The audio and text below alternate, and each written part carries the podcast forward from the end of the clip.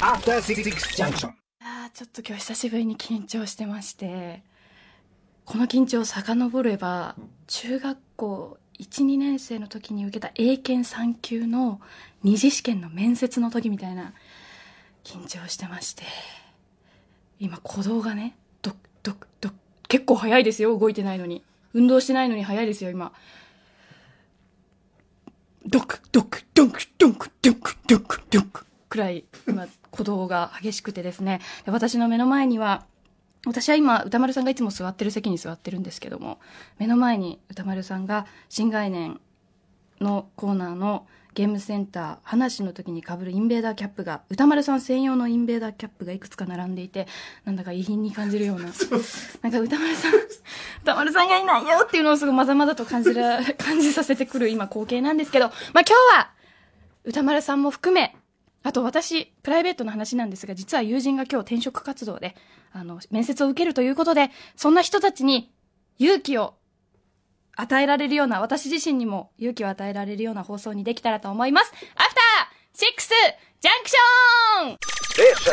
After Six Junction. 12月19日木曜日、時刻は6時を過ぎました。ラジオでお聞きの方もラジコでお聞きの方もこんばんは。TBS ラジオをキーステーションにお送りするカルチャーキュレーションプログラムアフターシックスジャンクション。略してアトロク。木曜パートナー TBS アナウンサーのうなえりさです。あー、冒頭の部分今噛みそうになっちゃって。あー、緊張してるとこういうことが起きるから。もう嫌ですね。もう、歌丸さん元気かな？あの、メインパーソナリティの歌丸さんがですね、5月に患った、えー大腸系湿炎が再発してしまいまして、大事をとって今週いっぱいは病院で療養中でございます。何やら病室でスクワットをしたり、映画を見たり、とっても楽しんでらっしゃるようで、ああよかったなと思いながらも、早く元気になって、こっちの、この席に戻ってきてほしいなと思うばかりなんですが、実は先週、オープニングで、まあ、アフターシックスジャンクション木曜日、1位盛り上がらなかったとも、かご言っても過言ではないぐらい先週のオープニングが盛り上がらなかったんですけど、なぜかというと、歌丸さんがずっとお腹の中に何かがいるような感じ、うないさんわかりますか？これ風邪の兆候だと思うんですけどってずっと言われてたんですけど、私の風邪はどちらかというと全体的に覆われる感じなんですね。こう寒、なんだろう、おかん？どこか一部にいるんじゃなくて、こう全身から来るので、いやーよくわかんないですね、っていう、その、まあ、やりとりがあったんですよ。で、盛り上がらなかったんですけど、大腸系出演が再発ということで、私は、あ、合点承知の助ですよ。そういうことか。それはわかりません、歌丸さん。ごめんなさい。私、大腸系出演になったことがないです。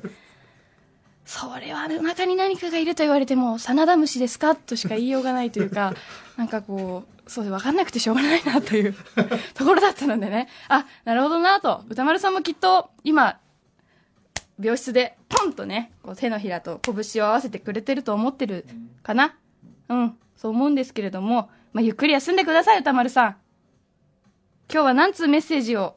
木曜日のアフターシックスジャンクションに送ってきてくれてる、くれるのかがもう楽しみで仕方がないんですけれども、まあ、今日はオープニングトーク、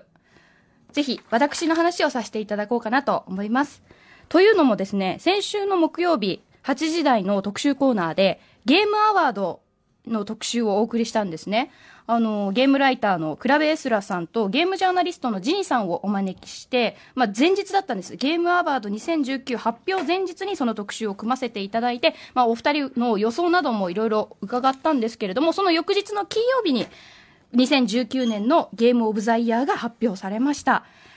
これがね、私はデスストランディング、小島秀夫監督のデスストランディングを見事受賞していただきたかったんですが、えー、クラベエスラさんが予想したフロムソフトウェアの赤炉シャドウ、シャドウズダイトワイスが受賞しました。いやー、クラベさんすごい。なんか赤炉って、クロートがわかる、ゲームクロートがわかる、味わいのあるゲームなので、まずノミネートしたことに私自身は、あ、懐が深いなゲームアワードとも思いましたし、まさかしかもそれを、フラベさん当てちゃったからな王道タイトルで言えば、やっぱりデスストランディングだったんじゃないかなとも思うんですけど、さすがだなと思いました。そして、ジニさんが推していました小島秀夫監督のデスストランディングは、惜しくもゲームアワード、ゲームオブザイヤー、まあ、いわゆるアカデミー賞の作品賞には選ばれなかったんですけども、見事監督賞にあたるベストゲームディレクションだったり、ベストスコアミュージックを受賞しました。さらに、ゲームに出演していまし、出演していたマッツ・ミケルさんが見事ベストパフォーマンス賞を受賞したということで、デス・ストランディング関連では3つの賞を受賞されました。素晴らしい。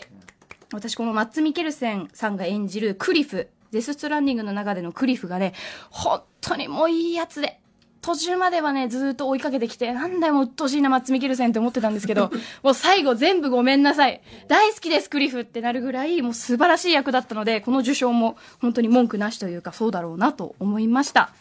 またこのザ・ゲームアワード、ご覧になった方はすごいと思ったと思うんですけど、本当に、あの、アカデミー賞、お祭りじゃなくって、アカデミー賞の授賞式みたいな雰囲気で、あの、劇場で、ノミネートされた人たちが観客席に座って、で、いろんなアーティスト、その関連するアーティストがステージでパフォーマンスをしたり、また賞の発表の時にはノミネートされた、あの、監督だったり出演者の方が、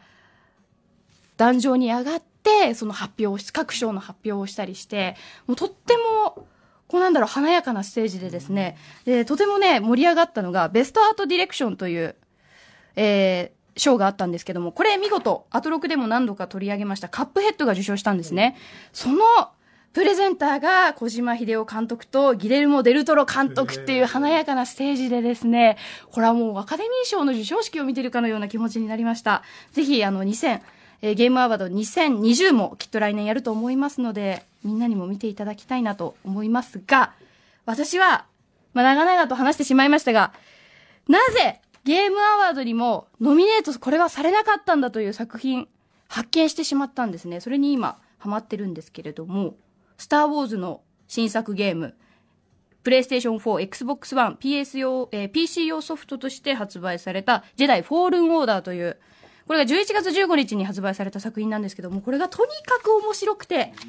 スター・ウォーズのゲームというと、スター・ウォーズバトルフロント1、2、やったことある方は、あの、シューティングゲームっていうイメージが非常に強いと思うんですよね。今までのそのスター・ウォーズのゲームって。でもこれはもう一人用ソロプレイの三人称視点のアクションアドベンチャーゲームで、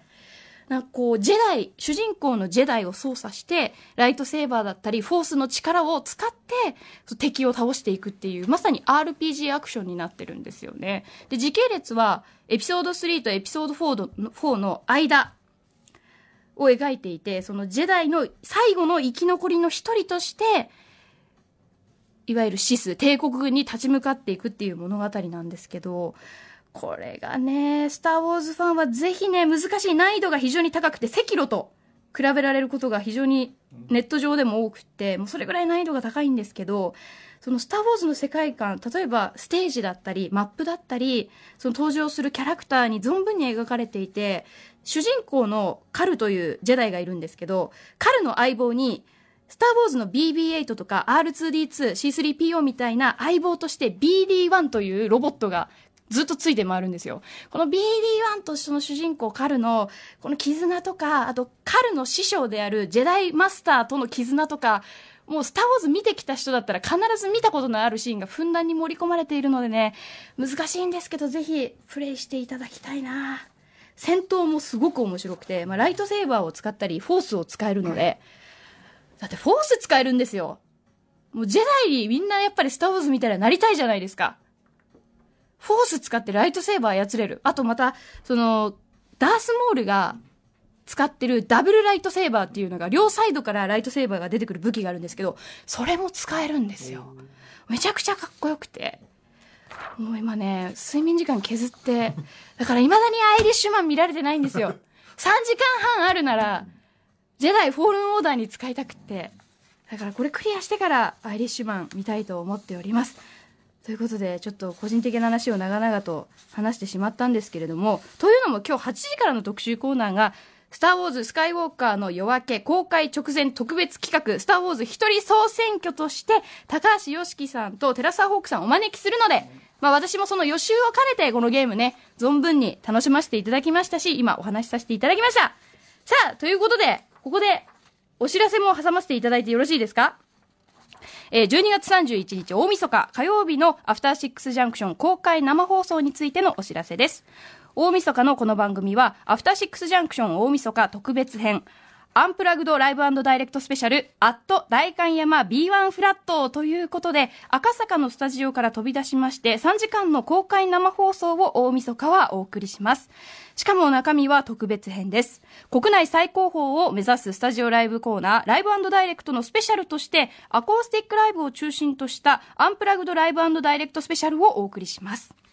この出演アーティストが非常に豪華で、私ももう惑星が頭に落ちてきたと、もう言ってしまいました。平成が生んだ怪物シンガーソングライター、織坂優太さん。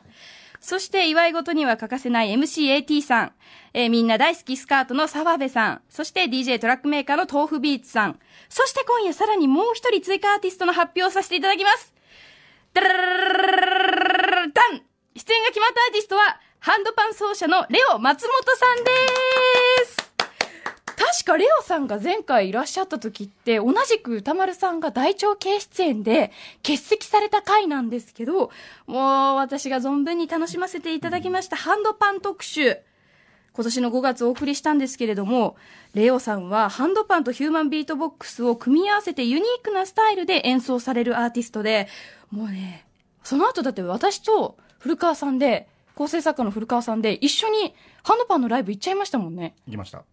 あの後。最高でしたよね。最高でした。タンバリンとの組み合わせとかも最高でした最高のライブで、そんなレオ松本さんが大晦日に出演してくださるということで、まさに今回のテーマ、アンプラグドにぴったりです。ということで、このイベントぜひ現場で聞いてみたいという人には最後のチャンスがあります。すでに座って見られる座席券は完売してしまっているんですが、追加として明日から立ちながら見ることができる立ち見券のチケットを販売します。こちらの立ち見チケットの発売は、えー明日20日金曜日の夜6時からです。E プラスにて販売開始します。チケット料金は3000円です。これ最後のチャンスですので、ぜひ大晦日どうやって過ごそうかなと悩まれている方は購入してください。以上、アトロク大晦日特別企画のお知らせでした。番組では皆様からの感想やリアクションなどメッセージをお待ちしています。歌丸アットマーク tbs.co.jp まで送ってください。そして、歌丸さんから速報が入りました。歌丸です。うないさん、遺品大事に取っておいてくださいね。これツイッターみたいに短いメッセージが来てるんですけど、歌丸さんからもう一つ来てる。パート2。夕ご飯食べながら聞いてます。経過は順調そのもので、やはり早めの入院、治療してよかったなと思います。このまま何もなければ、明日中には退院できるはずです。ということで。いや、でも歌丸さん、明日ってことはやっぱり、最速でスター・ウォーズ最終章を見ることができないわけですね。歌丸さんごめんなさい。私明日の夕方もチケット取ってるんで、私の方が先に スター・ウォーズ楽しませていただきますよ。まあでもそれよりまずね、何より体第一に休まれてほしいんですけど、歌丸さんが今病室で流行ってるも、あの、ハマってるもの？何が？なんか前回、ゲームオブスローンズずっと見てますって話だったので、今何にハマってるのか、病室、病室での趣味を聞かせてほしいので、メール、パート3も送ってください。今日パート10ぐらいまで来たら嬉しいな。忙しいかもしれないけど。さあ、ということで、長々と喋ってしまいましたが、アフターシックスジャンクション、うないりさ一人ですが、メニュー紹介に参らせていただきます。